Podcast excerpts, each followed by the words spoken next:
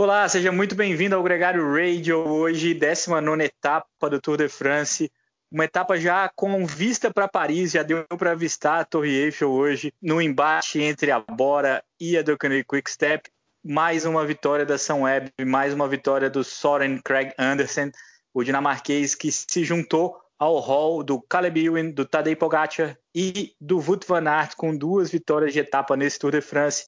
Nicolas, uma etapa quase uma clássica, né? Tinha cara de final de clássica belga ali da primavera no final do dia, quando ficou, cortou todo o pelotão, ficou uma fuga pequena e começou um ataca o outro, o outro responde, não sai ninguém, até que o, o dinamarquês da Sunweb aproveitou aquele momento de talvez os caras mais fortes do grupo que tinha se formado na frente ficaram meio um marcando o outro na politicagem ele deu uma bela paulada pela direita e bye bye até a meta. Foi muito perspicaz e teve muita perna também para arrematar. Ele é um motorzão, né? Ele mostrou isso na etapa que ele ganhou com 3 km para a meta. Hoje foi um ataque um pouco mais distante. Mesmo assim, ele só foi abrindo, o pelotão não conseguiu buscar, o grupeto, né? Não conseguiu buscar. E ali tinha uma situação muito curiosa, né? Porque estavam os três ciclistas que disputam a camisa verde, ou que ainda disputavam a camisa verde, o Matheus Trentin, o Peter Sagan e o Sam Bennett. A disputa ali da camisa verde permitiu a brecha que o Soren Craig Anderson usou para abrir e disputar a vitória da etapa. O fato é que o Sam Bennett conseguiu administrar muito bem, bateu a meta, bateu também na chegada o Peter Sagan e tem uma situação quase que irreversível aí faltando praticamente só Paris para pontuar na classificação de camisa verde. E tem tudo para frustrar o Peter Saga nessa busca pelo oitavo título da camisa verde, né? É, não, não arrematou matematicamente, mas está quase, né? É igual na Fórmula 1, quando a gente já está só esperando qual o grande prêmio Lewis Hamilton vai fechar o título do Campeonato Mundial.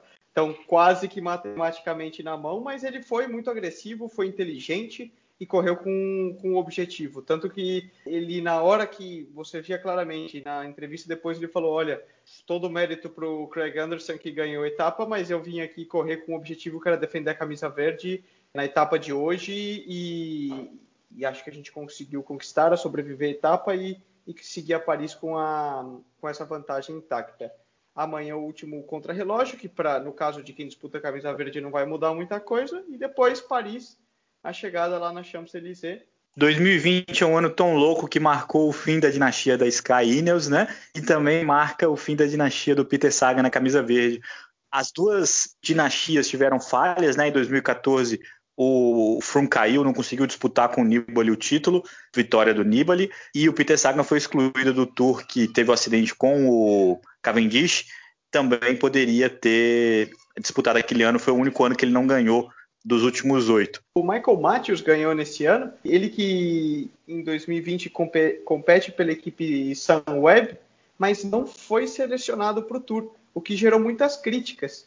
E na contrapartida, a gente acabou de ver hoje outra vitória da Sunweb, eles conquistaram três vitórias já no, nesse tour, né? E meio que respondendo a essa crítica toda e polêmica que rolou antes do tour, né? De que eles não tinham selecionado o Michael Matthews, que foi o cara que na ocasião desse ano aí foi o único que conseguiu romper a, a sequência do Peter Sagan. Ele não foi selecionado para o Tour de 2020, mas a Sunweb foi lá e arrematou com outros caras três etapas.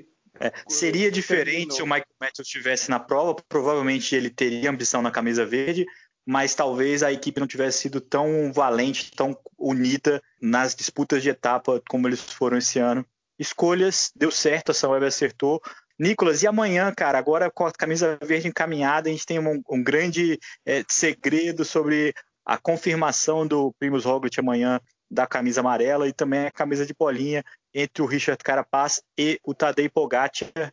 Exatamente. Amanhã se define para 95% do pelotão já está com o pé em Paris, pensando na festa.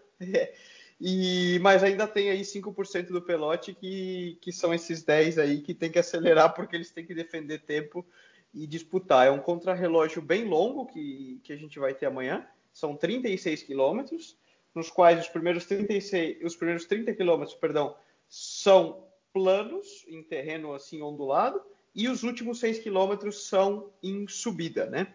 Uma curiosidade é que o tempo da subida é o que vai contar pontos para a camisa de bolinha que você fala, né? Então, o cara que subir mais rápido a última montanha é, vai ter pontos nessa disputa. Ou seja, o Richard Carapaz, que defende a camisa, vai ter que passear pelo plano todo, por assim dizer, e quando chegar na, no tempo cronometrado da subida, abrir gás e acelerar para manter a camisa de melhor escalador, já que tem pontos nesse no topo da montanha. Os caras que disputam a classificação geral e estão brigando ali por segundos ou minutos, eles têm que ir a full desde a largada. Uma vantagem importante do Richard Carapaz poder focar na subida, enquanto o Pogacar, no caso, vai defender o segundo lugar dele na classificação geral, vai ter também que pensar no desempenho nesse trecho inicial de plano, igual você falou.